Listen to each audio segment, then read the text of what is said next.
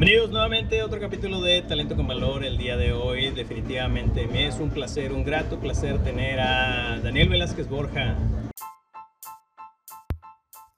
Hola, mi nombre es Alberto, un apasionado por aprender más sobre la conducta humana y por qué la gente piensa lo que piensa y hace lo que hace. A través de este podcast, sígueme para ir aprendiendo por medio de investigaciones, por medio de mentores, por medio de libros, por medio de documentales que he visto y por medio de entrevistas que realizaré a estar cada vez más cerca de obtener este conocimiento. Sé que te va a agradar.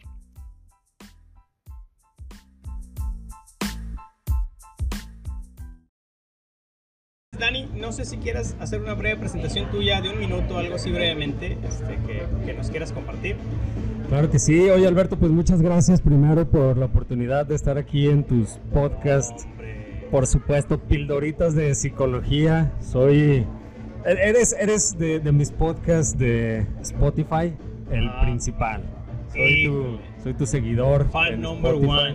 Por supuesto que sí, sí. Tú sabes que yo, aunque soy ingeniero, ingeniero electrónico, actualmente trabajo en, en Yasaki. Tengo ya 14 años ahí en Yasaki. Pero yo soy- Orgullosamente. Claro que sí, ha pasado muy rápido el tiempo. Yo soy fan de los psicólogos, tú lo sabes, No hemos eso. platicado muchas veces en carnes asadas, entre camaradas y me gustan mucho los temas de psicología.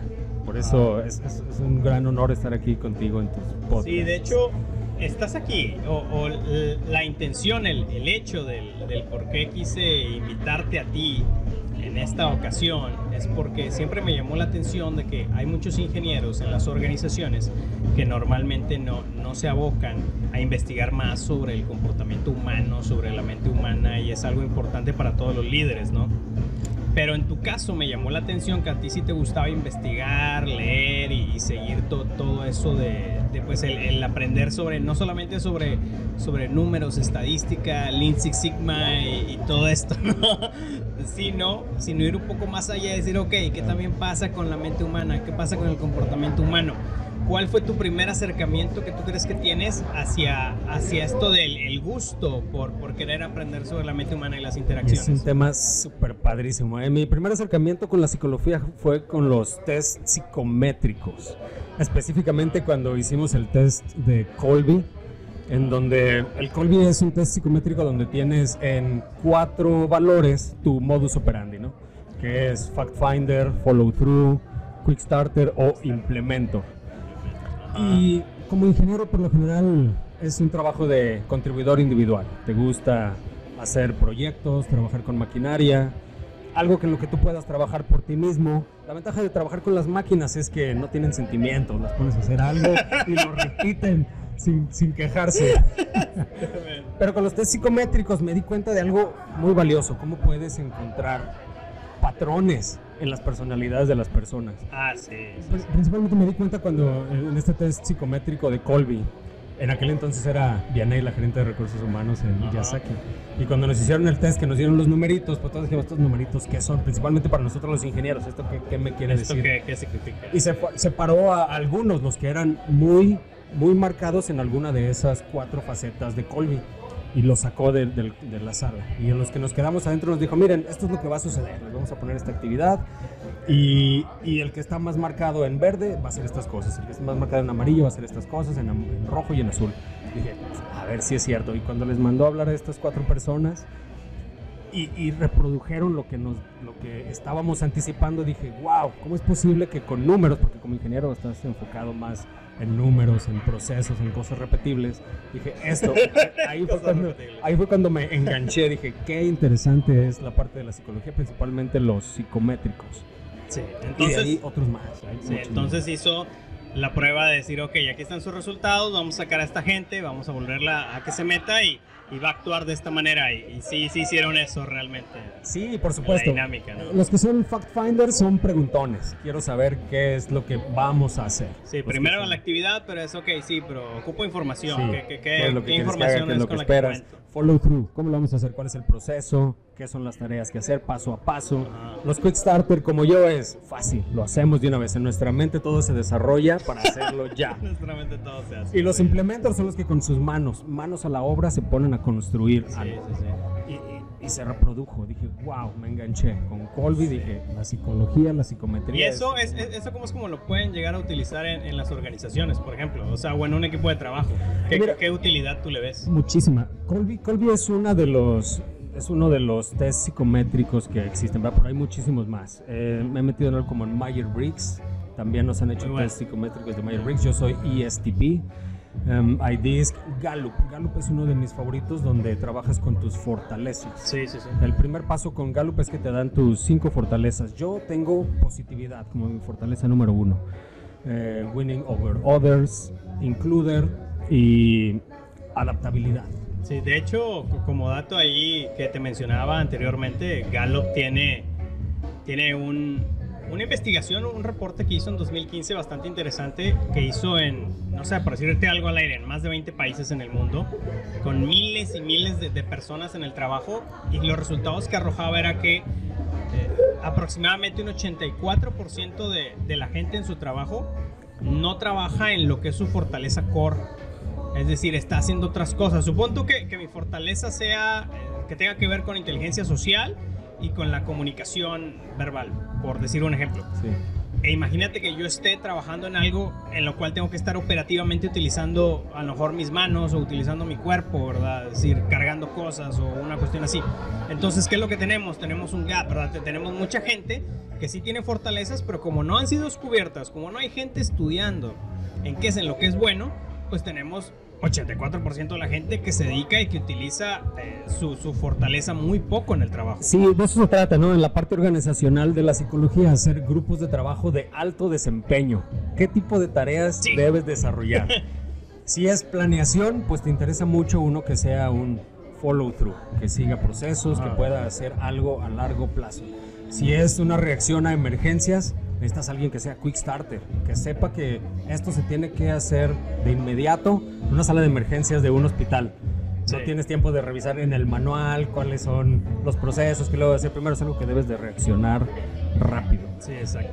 Por decir ejemplos, ¿verdad? Pero hoy este, bastante, bastante interesante esa, esa cuestión.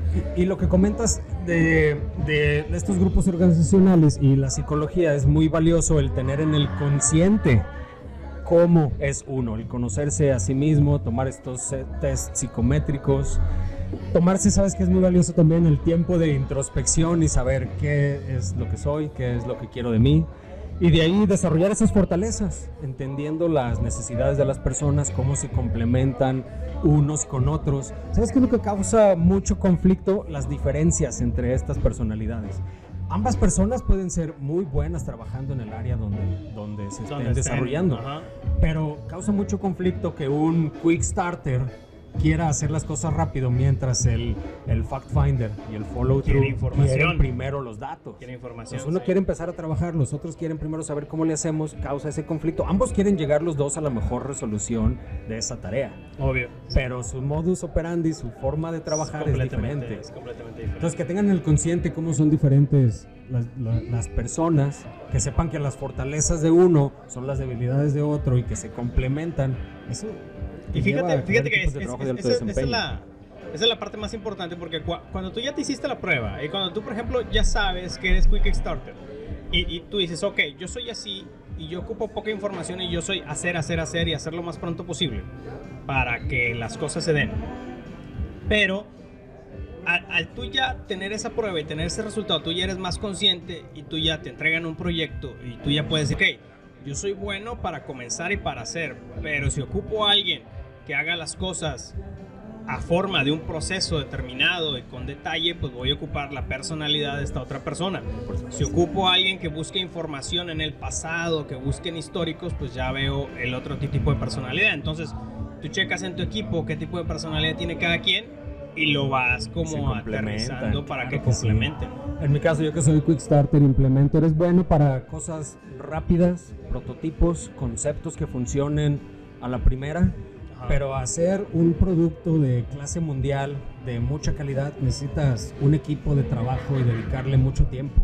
Ahí necesitas encontrar quiénes son los que les gusta meterse al detalle. 2 milivolts por grado centígrado, como alguien como Romy que está en mi equipo. Entonces sabes que ese tipo de cosas son las que te ayudan a complementar qué es lo que necesitas para llevar un equipo de alto desempeño utilizando las fortalezas de todos. Sí, oye. Es, es toda una psicología, es un tema muy valioso. ¿Sabes? No, dime. dime tú primero. Oye, este, y, y- y eso es, es en un grupo cerrado, hablando así entre compañeros. Pero ¿sabes qué? Hay también información accesible para todos, bibliografías. Bibliografías de tus personajes favoritos. Tengo aquí una lista de algunas que he recopilado en los últimos ¿Quién- años. ¿Quién te llama la atención? Mira, te- tengo varios aquí. Vince Lombardi. Oh. Su nombre va en el trofeo de la NFL, ¿verdad? Exacto. Phil Jackson, campeón con los Toros de Chicago, con los Lakers, con los Bostons. Sir Alex Ferguson del Manchester United. ¿Qué, qué, qué, qué Pep te, Guardiola. qué- te puede llamar la atención de ese tipo Mira, de personas? todos ellos hablamos de diferentes personalidades, ¿verdad? Ya cuando lees la biografía de ellos, todos tienen personalidades diferentes. Cuando lees, por ejemplo, a Vince Lombardi, él era muy estricto en repetir las jugadas una otra vez, prepararse para llegar al, al partido ya preparado, ya sabes qué que tienes que hacer. Él tenía bien claro que para ganar campeonatos era el que entrenaba más. Phil Jackson, en cambio, a él le, le- le gustaba más otra onda zen. O sea, tenías a los Toros de Chicago en los campeonatos de la NBA. Había como Michael Jordan, Scottie Pippen, Dennis Rodman. Hombres de casi dos metros de altura, con toda la Ajá. adrenalina de salir a jugar. Y los ponía a meditar A meditar. antes de los campeonatos de la NBA. Dicen que sea unos minutos, pero que tengan ese tiempo de introspección, de ser ellos mismos para dar lo mejor de ellos en, en el equipo. Entonces, ¿cómo con diferente talento podemos llegar a, a lo que nos proponemos, no? La, la verdad, esos equipos de alto desempeño como equipos de, deportivos de alto nivel es similar a cualquier organización en la que estemos trabajando. De hecho. Donde, donde tú tengas diferentes personas, puedes identificar cuáles son sus fortalezas, sus debilidades y complementarlos. Y utilizarlas para... Sí, pero es importante que lo tengan consciente, cuáles son esas fortalezas y debilidades para evitar esos, esos roces, ese conflicto.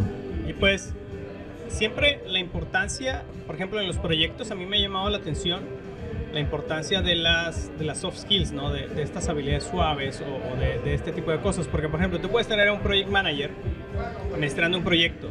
Y una cosa es que sea bueno manejando Minitab y, todo este tipo de, programas, a lo mejor este, de, proyectos, de administración de proyectos. Una cosa es que sea bueno manejando el software, pero ya cuando lo pones en una organización a negociar, a liderar a gente que no está bajo su cargo, que no está en el organigrama bajo su cargo, a tener que comunicarse asertivamente con diferente gente, ahí es donde ya si, por ejemplo, si esos parámetros de soft skills pudieras meterlos en un programa y correrlos de dos personas diferentes, de ok, esta persona tiene estas soft skills en este nivel, esta soft skill en este otro, pero si pudieras correrlos, ya pudieras un poco predecir cuál sería el que pudiera llegar a tener mejor resultado en una Esa organización. ¿no? predicción lo puede hacer muy fácil con computadoras e inteligencia artificial. Híjole. Hablamos de eso más al rato, pero sí, tiene razón. Sí. Este, hay fichitas en las que puedes ir jugando con tu talento. Todas las personas son valiosas, todos, todos ellos los que están en tu equipo pueden hacer cosas increíbles. Lo importante es identificar, identificar cuáles son las áreas en las que, en las que te pueden apoyar.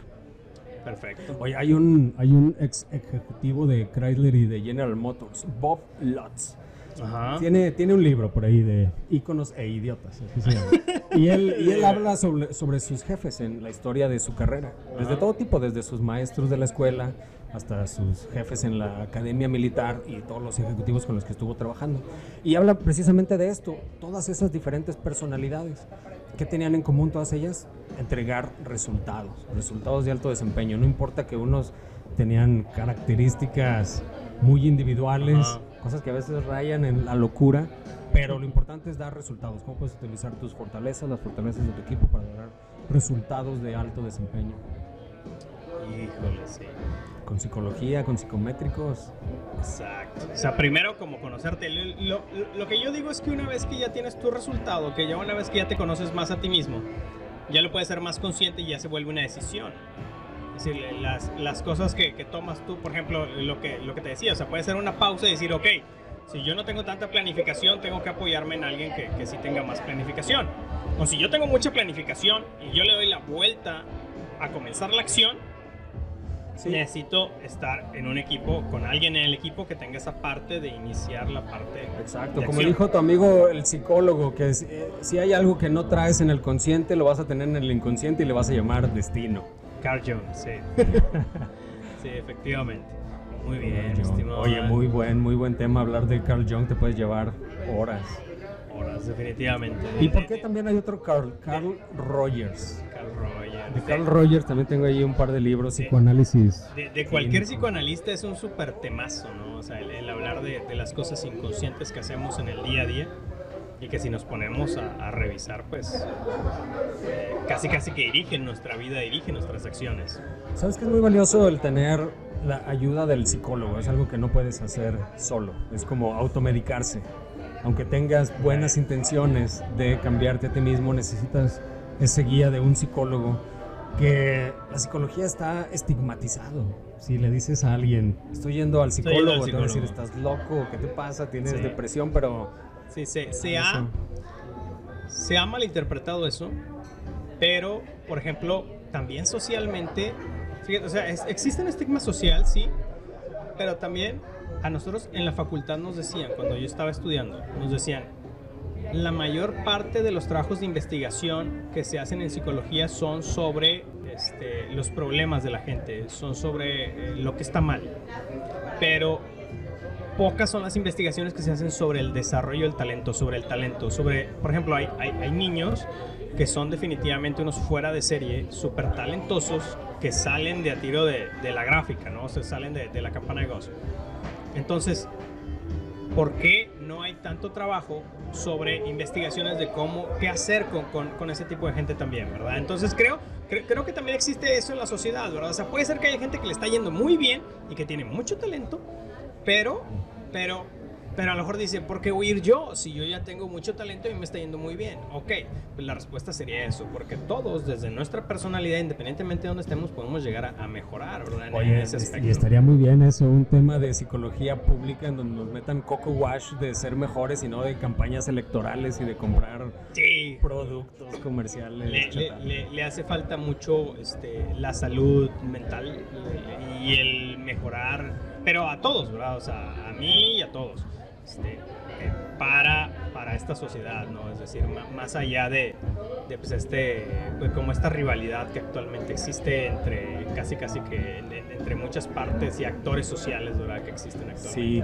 desde la educación, pues en una de esas platicábamos sobre por qué en temas de ingeniería no se incluye algo de psicología, humanismo, desarrollo humano. No, no, no hay algún tema así. Sí hay algunos temas de sustentabilidad, pero no se pelean, no se pelean la parte humana con la ingeniería, con las licenciaturas, con la contaduría. es un complemento. En el capítulo anterior, de hecho, estaba diciendo que el hecho de que en las organizaciones se tenga que enseñar inteligencia emocional, liderazgo, comunicación asertiva, significa que hay un fallo en el sistema educativo de enseñar este tipo de habilidades desde más joven, ¿no? De enseñarlas, de fomentarlas y desarrollarlas. Sí creo que hay una serie de habilidades y de competencias que deberían aplicar para todos. Por ejemplo, el hablar en público, ¿verdad? Hablar en público es una habilidad que creo que te va a servir independientemente de cualquier carrera que tú quieras llegar a elegir para desarrollar, ¿verdad? Porque a lo mejor en algún momento la vas a ocupar. Por ejemplo, Steve Jobs pudiera ser un genio para, para todo lo que es la tecnología, lo fue en su momento, para los diseños, pero este, al final tuvo que pararse en esa ponencia para presentar el, el, iPhone, ¿verdad? Y al final tuvo que presentarse ante 2.000, 3.000 personas, no sé, ¿verdad? Y esa ponencia sigue siendo estudiada en las universidades hoy en día. Entonces es, es muy, muy importante esa parte. Es muy valioso, sí. Tanto como líder de un equipo o como contribuidor individual, conocerte y conocer a los demás, a los demás te ayuda muchísimo en, en mejorar tu influencia con las personas, la persuasión entre equipos. Es muy valioso. Muy bien, mi estimado Dan. Este, antes de, ir cerrando, estábamos hablando sobre medir, medir eh, competencias, medir soft skills, ¿verdad? Este es un tema que, que tú traías también ahí, este, bastante importante y que, y que actualmente quizá todavía no llegamos a ese punto de medirlos tan, tan exactamente de, ok, ¿cómo es como mido el nivel de negociación de esta persona o cómo es como mido el nivel de, liderazgo de esta persona? Existen pruebas, pero aún así una cosa es la prueba y otra cosa ya es en, en la práctica, ¿verdad? Y existen assessment center también, o sea, estos centros de, de evaluación para, para ciertas skills pero yo creo que aspiramos a, a meterlo a sistemas, a meterlo a inteligencia artificial. ¿Te acuerdas que alguna vez ideamos algo? ¿Qué, ¿Qué tipo de actividades pudiéramos medir con números con Ajá. fechas, con tiempo, cuántas veces se realiza tal actividad para medir cu- cuando cuándo se repite. Porque mucho de eso es subjetivo. Si no le pones números, va a ser subjetivo por el jefe al decir yo creo que él es así. Y puede ser muy acertado. Pero Ajá. necesitas los datos para mostrar algo Sí, sí, sí. eh, de calidad con los ingenieros, principalmente con los ingenieros. Nosotros queremos ver gráficas, nosotros queremos ver dónde está la información. Sí. Hay, e- existe la, la propuesta actualmente de, de la tecnología de blockchain pasarla a la educación, ¿verdad? De la tecnología esta que utilizan para las criptomonedas, pasarla a la educación. Si lo resumiera mucho, sería como si todos fuéramos conductores de Uber, ¿verdad? Que tienen sus calificaciones, sus calificaciones en servicio, en tiempo y todo esto, ¿no? Pero imagínate que cada quien tuviera su registro histórico de skills de toda la vida y cada vez que apoyas a alguien te da cinco estrellas en servicio, te da cuatro estrellas en servicio. Sé que suena muy Black Mirror, Sí, sí. pero hay tesis, hay tesis sobre ese tema, sobre cómo es como pudiéramos llegar a ir a eso, ¿no? Es decir, que tú vayas teniendo como validaciones de, de ciertas skills para irlas como certificando, ¿no? Y esto aplicaría para todo, hasta para el carpintero, de, ok, esta persona me hizo un mueble y el mueble ya van cinco años que sigue en pie y que no me ha fallado y que, está perfecto, ¿no? Entonces esa persona ya tiene una certificación o un review de otra persona y que, y que le, le está validando eso, quizá a lo mejor incluso sin pasar por un estudio técnico formal como, como se, se le conoce, ¿no? Entonces, e- es- esa parte está, está interesante. Sí, utilizando la tecnología, ¿verdad? Porque como quiera eso existe, el, el servicio, los comentarios de cliente a cliente o como dicen de boca a boca, te vas creando de alguna fama, cierta reputación, y pero con la tecnología está solo darle cinco estrellas, cuatro estrellas. Sí, sí, sí. Ahora bien, con el Big Data, tú puedes llegar a, a tener, por ejemplo, este, ya metiendo la inteligencia artificial, que es, es lo que hacen los grandes comercios. Los grandes comercios dicen, ok, esta persona, eh, eh, esta señora, por ejemplo, este, ya pueden incluso llegarse a dar cuenta que a lo mejor que está embarazada o que está en proceso de embarazo porque ha comprado ciertos productos. Pero incluso eh, Jeff Bezos, el, el- el dueño de Amazon, dice, yo aspiro a que la inteligencia artificial sea tal que yo me dé cuenta antes de que la señora está embarazada, yo me cuenta antes de que está embarazada, Sí, ¿verdad? sí, sí. ¿Por qué? Por las conductas de compra que está teniendo, son las mismas conductas de compra que están teniendo todas las demás preembarazadas o, o todas las demás que están en su primer mes de embarazo, son las mismas, se repite. Entonces la inteligencia artificial no necesitaría ni siquiera comprenderlo. La inteligencia artificial nada más dice, estos puntos se repiten, Patrones. entonces eh, es- estos patrones se repiten, entonces eso es lo que va a hacer. Pasando ese símil a la organización, podremos meter los datos de la gente, de ciertas acciones o conductas que está llevando, ciertas respuestas, y la inteligencia artificial en automático diría, no necesitas ni siquiera como que entenderme, o sea, no necesitas entenderme, yo tengo los datos y yo te estoy como dando la información de que esto sería el mejor camino de elección para, para una persona llevando un determinado proyecto. Sí, y estamos hablando de casos muy específicos, lo que mencionas de encontrar si está embarazado o no antes de que sepa la persona, ¿verdad? Sí. Pero volviendo a, a la práctica organizacional, cosas tan sencillas como plan de carrera, planes de entrenamiento, promociones. sí.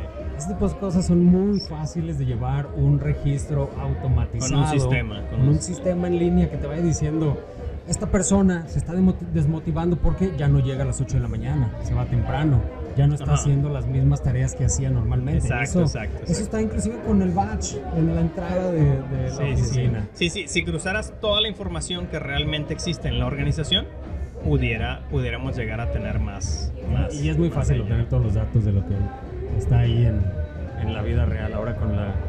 Me, me molesta mucho el nombre por el Internet de las cosas.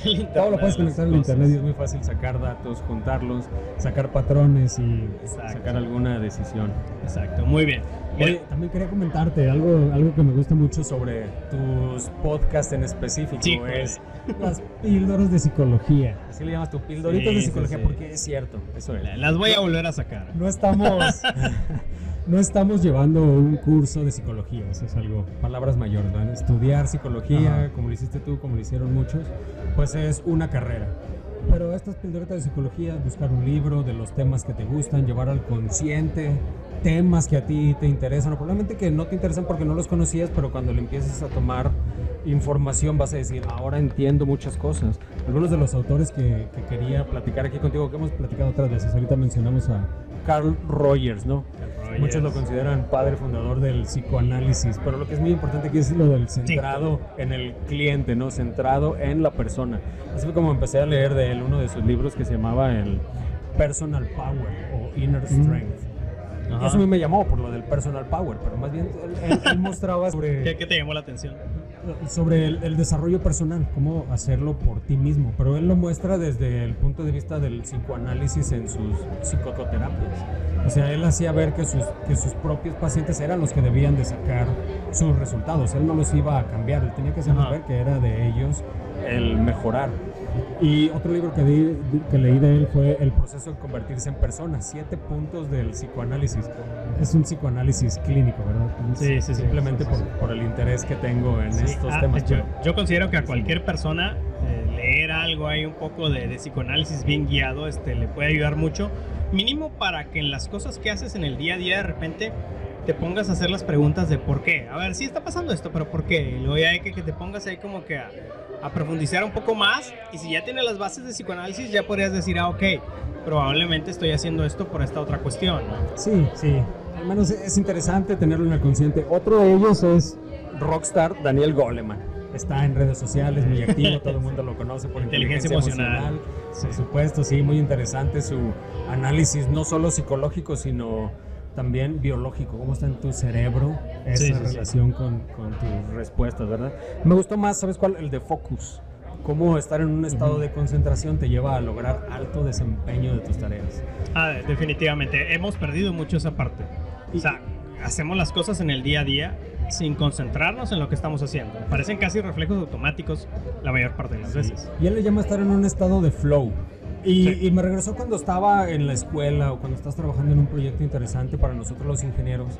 Es muy común cuando estás súper enfocado en tu tarea favorita, se te quita el hambre, se te quita el sueño, no te das cuenta que ha pasado el tiempo y de pronto dices, ah, caray, ya son las 12 de la noche y yo quiero seguir trabajando en esto.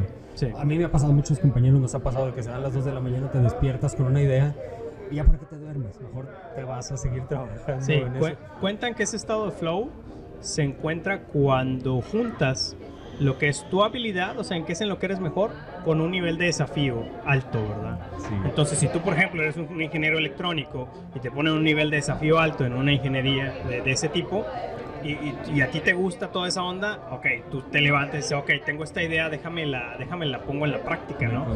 y, comienza esa parte de flow. Y eso le puede pasar a cualquiera, al que pinte, al que cante, al que tome fotografías. Si eres, si eres un líder, ¿cómo, ¿cómo puedes desarrollar ese estado de concentración en tus asociados?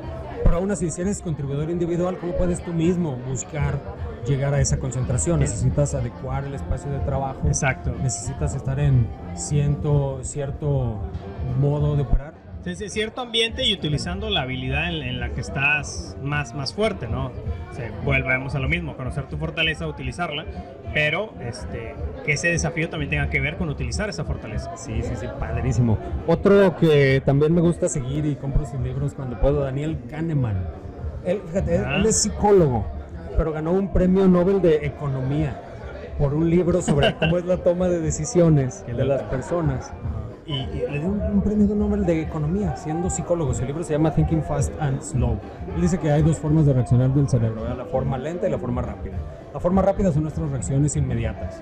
Y pone ahí muchos ejemplos. Eso me gusta mucho de, los psicólogos de ese tipo que ponen ejemplos con datos, estadísticas, gráficas. Sí, sí, Kahneman tiene muchas gráficas. Sí, hay, hay, mucha información en, en el mundo que, que no tiene sustento y que dicen ser psicológicas.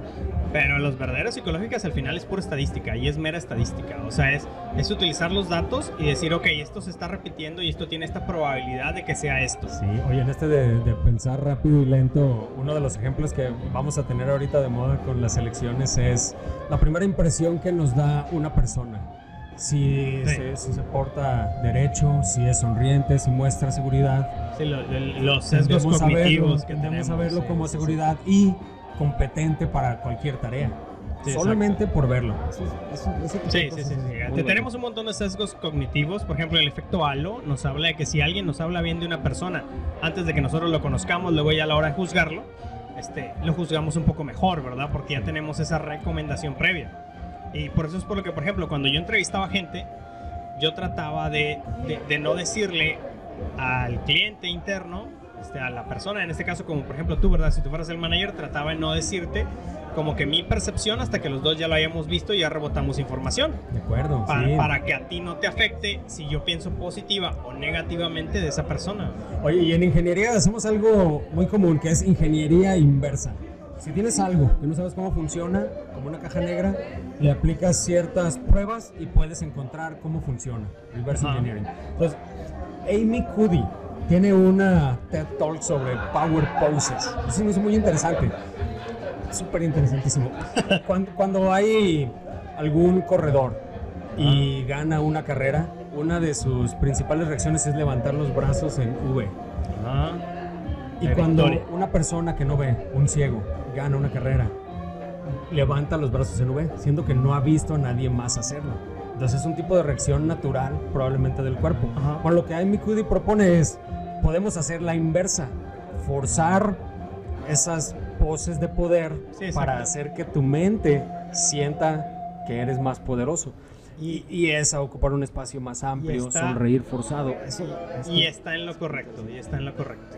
Es decir, el cerebro influye sí en los movimientos del cuerpo, en la kinestésica, pero los movimientos del cuerpo también influyen en las conexiones cerebrales que, que tenemos, ¿no? Sí, eso, eso es importante. De hecho, por ejemplo, hay, hay gente que, que, le da una hemiplegia, que, que, se queda con... pierde la mitad del movimiento de su cuerpo, porque tuvo a lo mejor un derrame cerebral o alguna lesión en su cerebro, pero hay gente que con los ejercicios de rehabilitación o bien intentando volver a mover el cuerpo, este, pues se vuelven las conexiones neuronales que estaban previas a, a la lesión, vuelven a intentar reconectarse, ¿no? ¿Ves un ejemplo en la película de Kill Bill, la, la 1? ¿Ves un ejemplo porque a ella le disparan en la cabeza y ella eh, está más afado y sacado de contexto porque ella en una noche logra eso? Es decir, se levanta del coma después de como seis meses, un año que estuvo en coma, se levanta del coma, no puede mover las piernas, está inválida pero en una noche se pone a concentrarse para mover un dedo y lo hace, ¿no? Entonces intentando mover el dedo comienza a moverse. Es, es, lo mismo, pero es si es recíproco, es del cerebro hacia, hacia el cuerpo y del cuerpo hay una memoria este, hacia, Y es una película y estamos generalizando, estamos hablando en alto nivel, pildoritas de psicología. y la, película lo lleva a la exageración. Pero en la vida real la rehabilitación sí es así. Sí, no, no, es tan fácil como decir que lo quiero hacer y ya, pero se puede, ¿verdad? Acercándose a, un buen psicólogo. Otro, otro autor que me gusta mucho de libros y tiene sus, sus clases de, que es de, Stanford en línea, es Robert Sapolsky.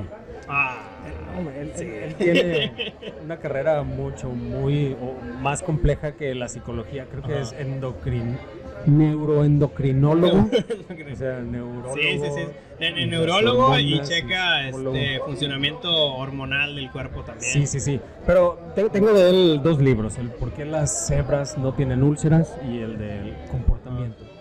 Y, se me hace muy interesante cómo es que si tú estuvieras dormido medianoche y escuchas un rugido de un león, les corriendo, porque no, no ha estado en tu, en tu mente el que estás en peligro de que un león te coma.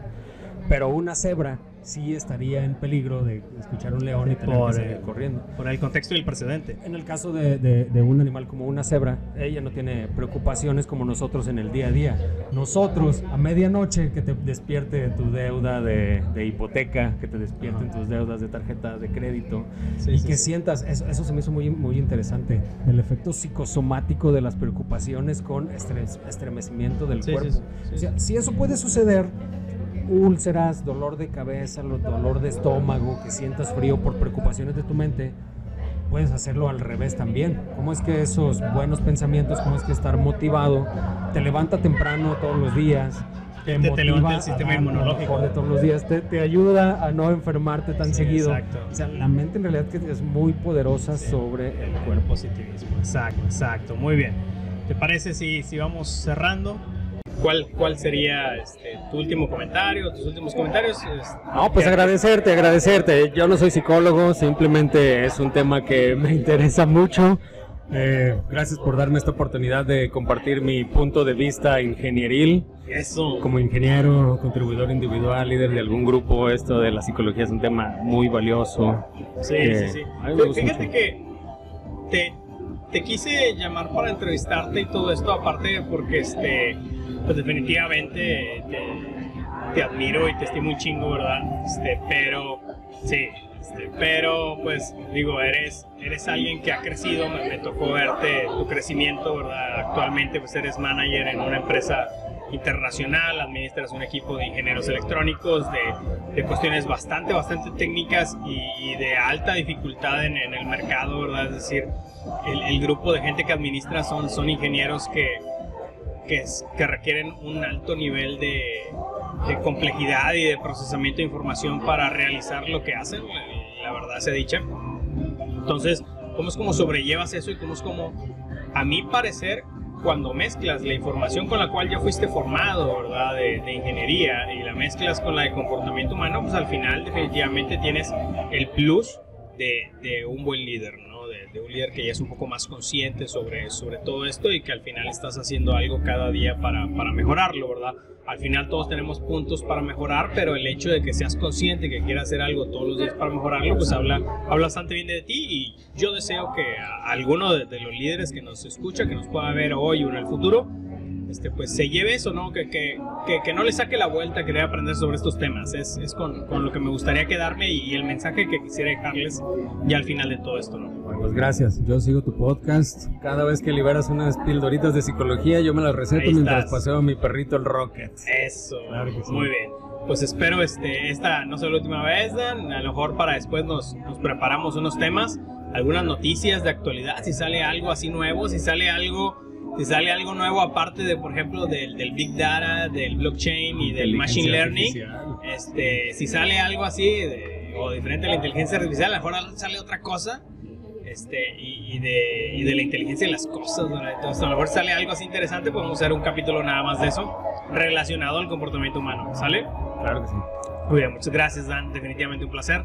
Este, un placer echarme aquí unos bongles contigo, este, y pues cualquier cosa ya saben, estamos aquí, Talento con Valor, este, y pues, sin más, muchas gracias por escucharnos. Gracias, gracias. a ti, hasta luego. Eso.